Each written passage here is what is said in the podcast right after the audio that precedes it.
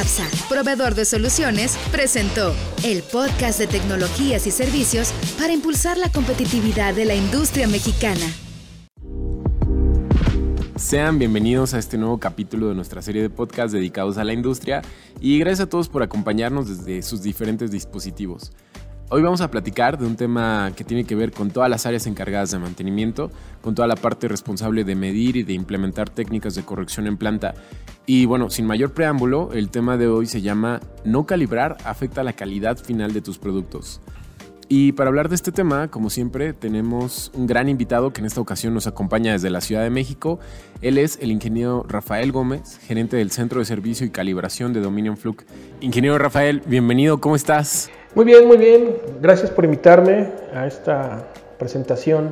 Muchas gracias por acompañarnos. Eh, me gustaría que le platicaras a la audiencia un poco sobre tu trayectoria y sobre el Centro de Servicio y Calibración de Dominion. Bien, pues mira, yo inicié hace más de 20 años en lo que el de industria. Estuve en la empresa de Alcatel Indetel en Toluca, eh, allá por los finales de los 90 y es como empecé en el tema de la, de la metrología, haciéndome cargo también de la parte de ingeniería de procesos, ingeniería ingeniería de calidad de montaje superficial y todo lo que era validación al diseño. Y bueno, pues desde hace más de 15 años estoy aquí en, Excel, en Dominion, en Dominion Global, pues participando en la parte de servicio y afortunadamente hemos logrado pues muchos avances en el tema de, de implementar nuestros servicios, no solamente en la parte eléctrica, sino también en presión, en infrarrojos, en la parte de análisis de equipos para redes. Y bueno, en un futuro estaremos incrementando también nuestras capacidades. Entonces para mí es realmente un gusto poder participar el día de hoy con ustedes y poder responder algunas dudas que se plantean, sobre todo en la industria. Sí, para nosotros es un mayor gusto. La verdad es que hemos tenido expertos en diferentes temas y siempre es súper interesante tener este espacio abierto para charlar. Y entrando en materia, ingeniero, habíamos platicado al inicio que este tema tiene que ver directamente con los procesos de medición, con los procesos de documentación pero me gustaría que nos platicaras ya de lleno qué es la calibración, qué implica la calibración y por qué es importante que se implementen procesos de calibración dentro de las industrias. Mira, yo creo que definitivamente uno de los diferenciadores eh, en todo el tema es la calidad de los instrumentos. O sea, nos podemos plantear una pregunta de cómo los procesos de mejora están involucrados, o sea, cómo entra la parte de calibración de instrumentos en el, en el campo, en los procesos de mejora. Entonces, un punto en el que esto entra, un punto en el que la calibración entra en los procesos de mejora es definitivamente en la calidad de los instrumentos. Y bien, la calibración periódica de un instrumento es una forma en la que vamos a evaluar eh, la calidad de este mismo instrumento, ya que si un instrumento está bien diseñado y bien fabricado, se mantendrá su exactitud y tendrá una estabilidad en sus mediciones, garantizando la reproducibilidad y la repetibilidad. Entonces, así es como podemos nosotros darle entrada a los procesos de mejora que tiene una empresa, una industria, eh, con la calibración. Ahora, respondiendo a la otra pregunta, ¿qué es calibrar? Si nos vamos al, vocabulario metrológico, a la norma NMXZ55 de la última versión que es la de 2009, en su inciso 2.39 nos indica que la calibración es la operación que bajo condiciones específicas establece en una primera etapa una relación entre los valores y sus incertidumbres de medida asociadas, obtenidas a, partir de los patrones de medida, y sus correspondientes indicaciones con sus incertidumbres asociadas. O sea, ¿qué significa esto? Pues básicamente lo que quiere decir es que nosotros vamos a hacer una comparación de un valor obtenido contra otro usando una referencia. Y obviamente este proceso de comparar un equipo contra otro lleva una incertidumbre asociada. O sea, esto es una parte de la medición que yo desconozco, eh, qué tanto podría variar. ¿Qué quiere decir? Que por ejemplo, si yo voy a calibrar eh, un multímetro y ese multímetro tiene una resolución de, vamos a decir, cuatro dígitos, cuatro y medio dígitos, por ejemplo, yo lo voy a calibrar, yo lo voy a comparar contra un equipo que tenga una resolución de cinco y medio dígitos al menos para poder hacer una buena comparación y entonces hacer una medición de cuánto tengo de error en esa, ese valor que estoy obteniendo. Y dentro de ese proceso yo voy a estar generando una serie de pasos en donde tal vez me equivoque. A lo mejor no, hice, no vi bien el último dígito o a lo mejor la temperatura llega a variar, a provocar que tenga una variación el valor generado o no sé, por ejemplo en el tema de presión, la presión atmosférica. Entonces todo eso son variables que se llaman eh, aportación de incertidumbre que en un momento dado pueden hacer que mi valor varíe, no precisamente por el diseño del instrumento, sino por la medición que hice. Sí, claro. Estamos hablando de temas importantes porque eh, empezamos esta charla fijando un punto de partida.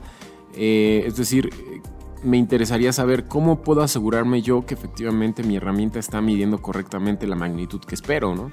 Pero creo que también tiene ciertas implicaciones en los procesos de producción, porque en algún momento mi preocupación como productor sería, ¿cómo me aseguro que mis máquinas estén ejerciendo la presión que le estoy solicitando o llegando a la temperatura que necesito? ¿no? Por ejemplo, la parte de calibración tiene que ver exclusivamente con las herramientas de medición o tiene que ver también con las maquinarias. ¿Cómo funciona esa actividad entre asegurarme que tanto la medición esté correcta como la producción? Bueno, definitivamente calibrar viene de la mano con medición. O sea, tú puedes tener una máquina herramienta, tú puedes tener una máquina que funde vidrio, ¿no? Pero esa máquina, para que quede un buen fundido, digo, no soy experto en, el tema del vidrio, pero me imagino que pues debe de haber alguna, un valor eh, de temperatura que debe alcanzar el vidrio en el momento que sea óptima para que se pueda moldear sin que se dañen sus propiedades físico-químicas. ¿no? Esa medición de temperatura que tú tienes que mantener, esa medición que tú tienes que cuidar, es precisamente la medición que se calibra, porque vamos a suponer que si en tu proceso, eh, si tú excedes la temperatura, vamos a decir, se te va a 2000 grados, pues supongo que el material, el vidrio, se va a quemar y va a ser inservible. Entonces siempre tienes que tener una referencia y de, esa, de esa temperatura que estás midiendo y esa referencia tiene que ser trazable a un valor de referencia a su vez que te permita asegurar que está midiendo bien. Ahí es donde viene el punto de calibrar, eh, de la importancia de calibrar eh, con la planta. ¿no? Entonces, ahora, eh, no sé si esto resuelve, resuelve la pregunta. Sí, claro. Me llama la atención que estamos hablando ya de conceptos específicos de calibración y tú mencionaste el término de trazabilidad. Me gustaría que igual tú pudieras comentarnos un poco más sobre ese concepto para que entendamos a qué se refiere trazabilidad y qué implicación tiene en la industria. Claro. Mira, la trazabilidad es básicamente una serie de pasos que se van cumpliendo hasta un, en una referencia primaria. En el caso de eh, vamos a ver una magnitud, una magnitud como puede ser tensión, tú vas eh, teniendo una serie de calibraciones hasta llegar al Sistema Internacional de Unidades y hacer una comparación con un efecto Josephson, que es el patrón de referencia de tensión. Entonces al final la idea de tener una trazabilidad es poder, poder hacer que tu equipo forme parte de toda esa cadena de mediciones a nivel mundial que existe en la que todos estamos referenciados, en la que todos tenemos eh, mediciones comunes, ¿no? Es así como pues podemos saber qué horas son ahorita o qué horas son en la India, ¿no? Como podemos saber eh, que nuestros multímetros están midiendo bien, que nuestros termómetros están midiendo bien. Ahora, si bien, si bien sabemos, eh, todo este paso de no tener buenos servicios de bueno, buenos procesos de calibración o de no llevar una calibración adecuada, pues definitivamente es un tema de costos lo que nos provoca por pérdidas en eh, los procesos, ¿no? Al, no hacer una buena calibración, al no llevar un buen programa de calibración, pues definitivamente lo que vamos a generar son pérdidas por costos altos. Entonces ya estamos hablando de que no calibrar puede implicar un costo alto para las empresas en términos de pérdidas. Eh, ¿Cómo se vería reflejado, digamos, estas implicaciones económicas dentro de la industria? Pues generan, generando merma, o sea, lo que poníamos en ejemplo hace rato de, no sé, unos, una industria del vidrio en donde se pasa la temperatura de, de, fundición y pues todo lo que se tenía de materia prima pues se va a la basura, ¿no? Entonces eso inmediatamente se traduce en un costo, ¿no? Claro. Me interesa mucho, ingeniero, conocer el proceso que se toma dentro de la planta para decidir en qué momento se tiene que calibrar un instrumento. Evidentemente, eh, en la planta entran en acción muchísimas herramientas y muchísima maquinaria. Ya nos explicabas tú la importancia de tener una trazabilidad para asegurarnos que nuestras magnitudes estén correctas. Pero la pregunta que quiero hacerte es, eh, ¿cuáles son los retos a los que se enfrenta la industria al momento de decidir calibrar? ¿Se puede hacer la calibración en planta o tiene que enviarse con un agente externo? ¿Cómo funciona esto? Bien, hay que tener en cuenta que la calibración tiene muchos aspectos cualitativos. Es decir, si bien la base de la calibración es la comparación, hay factores que se deben considerar como la incertidumbre de la medición, la cual va de la mano de parámetros como condiciones ambientales, método de calibración usado, la experiencia de la persona que realiza la actividad. Eh, ¿A qué quiero llegar con esto? Que una persona, para poder decidir calibrar en planta un equipo, que una persona diga, bueno, pues voy a calibrar mi equipo aquí en el proceso, tiene que tener en cuenta que hay varios factores que afectan a la medición. O sea, a lo mejor si hace mucho calor en ese proceso, en ese, en ese lugar donde está el sensor, si hay una alta temperatura, puede eso estarte afectando en las mediciones.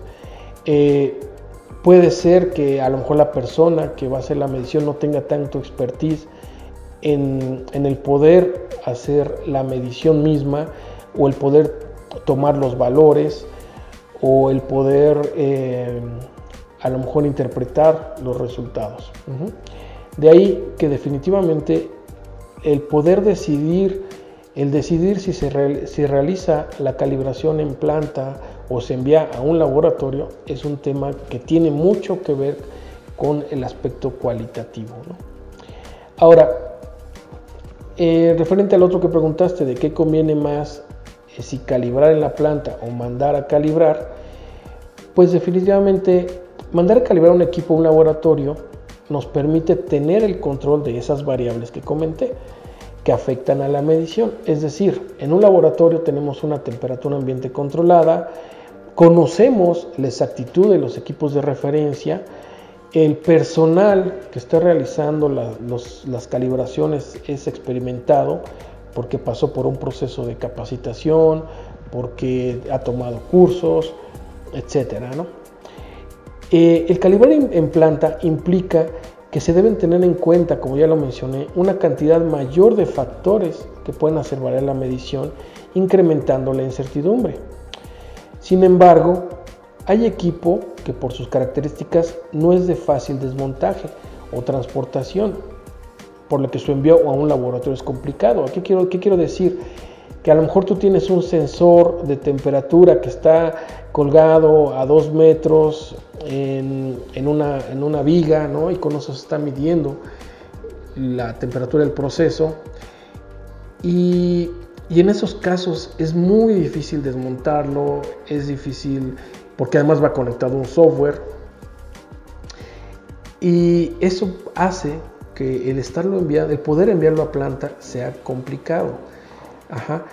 Pero al final, al final, lo que tenemos que evaluar es una relación de costo-beneficio. ¿no? O sea, si me conviene hacer la calibración directamente en el proceso porque es muy difícil desmontarlo o porque el equipo es delicado, o bien si me conviene desmontarlo, enviarlo a un laboratorio. Al final tenemos que evaluar qué es lo que es mejor ¿no? y que esa, esa decisión que tomemos, que es la, la mejor decisión que va a existir para el proceso. O sea, si vamos a calibrarlo ahí, bueno, pues entonces tendremos que tomar en cuenta todos esos factores que acabo de comentar que nos van a afectar a la medición. Ahora que estamos viendo las diferencias sobre calibrar en planta o enviar mi equipo a calibrar, ¿se puede asegurar la trazabilidad calibrando dentro de la planta o solamente con un laboratorio externo? Ok, vamos a, vamos a platicar un poco sobre eh, la trazabilidad. Cuando tú haces una medición en planta, suponiendo que tú decides calibrar en planta, ¿cómo aseguramos que esas mediciones que vas a tomar eh, tienen trazabilidad? Yo lo veo de dos formas. La forma eh, rápida y a lo mejor la más económica es que no precisamente hagas una calibración, sino hagas una verificación. Vamos a volver a poner el ejemplo de un proceso de fundición, ¿no?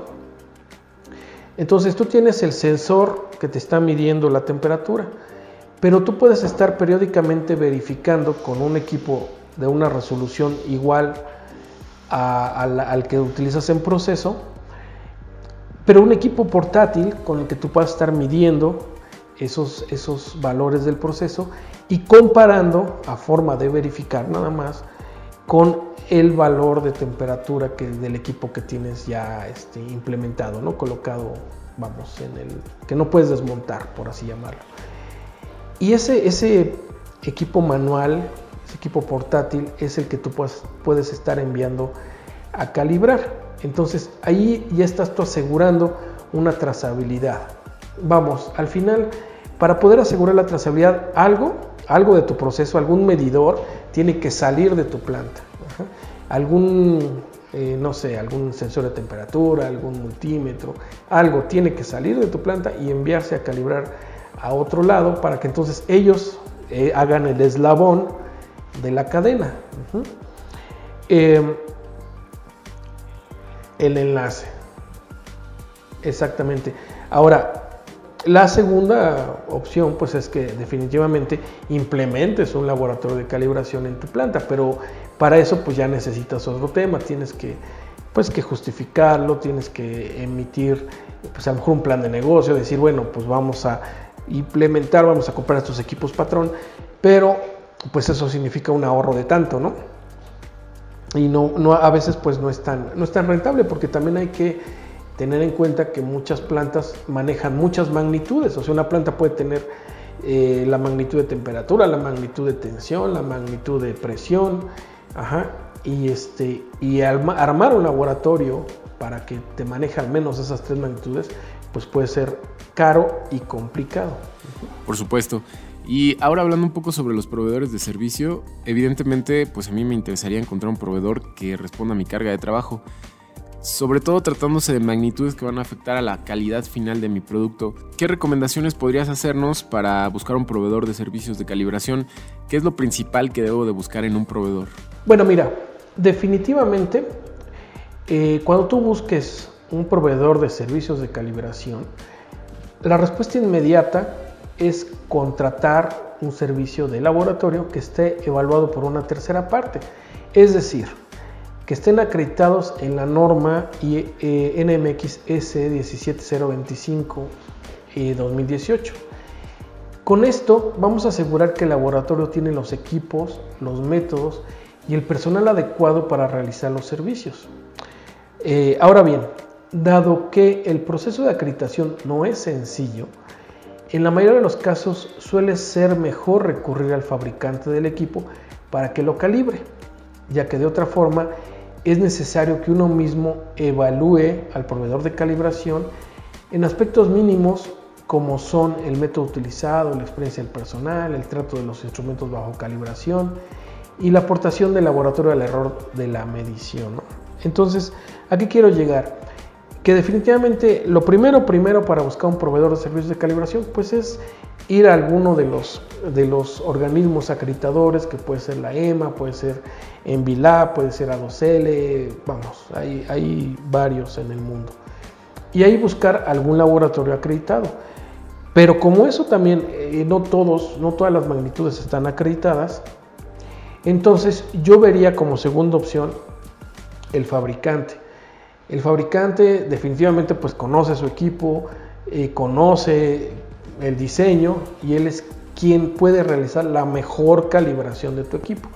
Sin embargo, pues muchas veces pues los fabricantes están lejos, hay algunos que están en China, hay algunos que están en Europa. Lo más cercano pues son los fabricantes que llegan a estar aquí en Estados Unidos. Por esa razón es que eh, pues a veces es mejor recurrir a algún laboratorio eh, aquí en la Ciudad de México o aquí en la República Mexicana. Si en un momento dado ya como tercera opción no encuentras, eh, el, fabricante está lejos, no encuentras un laboratorio acreditado, pues yo creo que al menos lo mínimo recomendable sería hacer un pequeño checklist, como de verificación, a modo de preguntas al proveedor, decir, oye, pues quiero mandarte a calibrar este instrumento, me dices que sí lo puedes hacer, pero que no está dentro de tu esquema de acreditación, pero me gustaría conocer, bueno, cómo haces el trato de los instrumentos, eh, cómo está la capacitación de tu personal, cómo está eh, aspectos como el método que vas a usar. Este es un tema que va a sonar a los que, a los que pertenecen a las áreas de calidad, pues va a sonar a desarrollo de proveedores y efectivamente así es.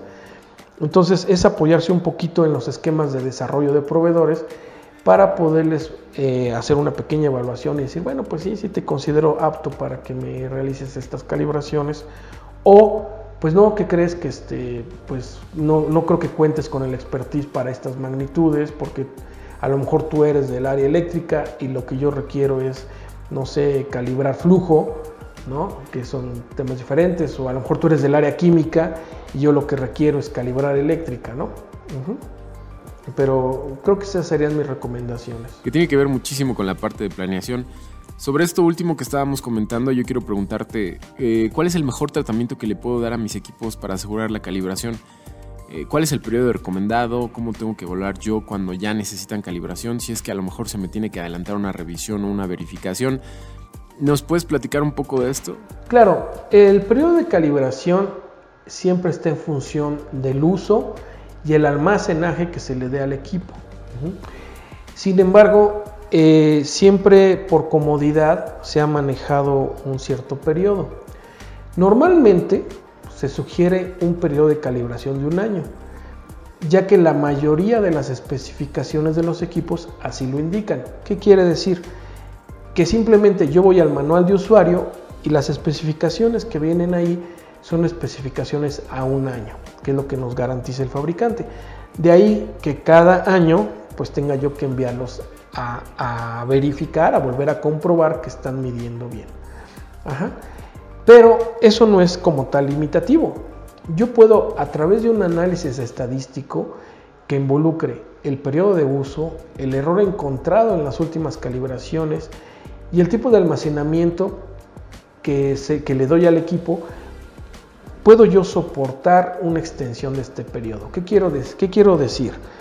Que yo puedo en un momento dado enviar a calibrar un equipo el primer año, el segundo año, el tercer año, y con esos tres informes puedo empezarlos a analizar y decir, oye, pues este equipo ya no tiene, pues no tiene error, no tiene deriva, eh, el equipo además yo lo guardo en un lugar protegido, solo lo uso yo o lo usamos solo personas que, tenemos eh, la experiencia para su manejo.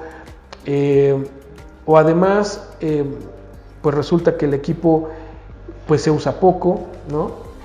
Y de esa forma puedo yo justificar la extensión de ese periodo.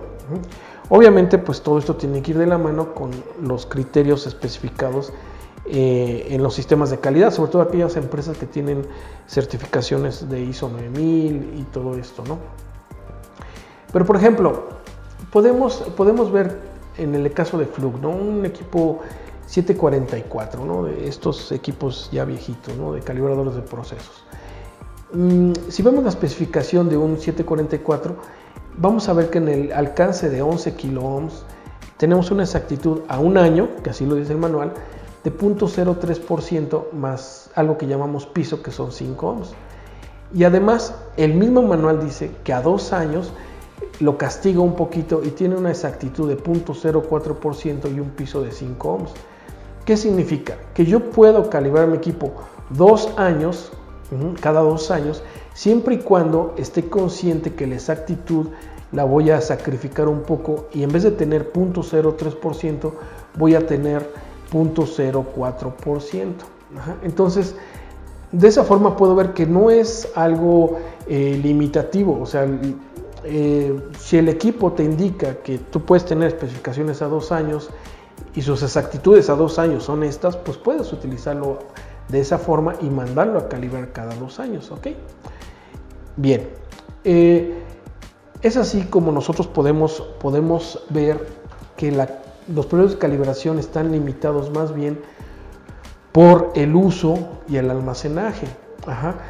Eh, puedo comentar, por ejemplo, equipos como el 985, el contador de partículas, que por sus características de diseño, inclusive estando guardado, el sensor eh, se satura por los mismos plásticos sobre los que está envuelto el equipo, por lo cual es necesario estarle corriendo el cero, el cero cuentas, para que este equipo no genere una deriva, es el Flux 985, el contador de partículas.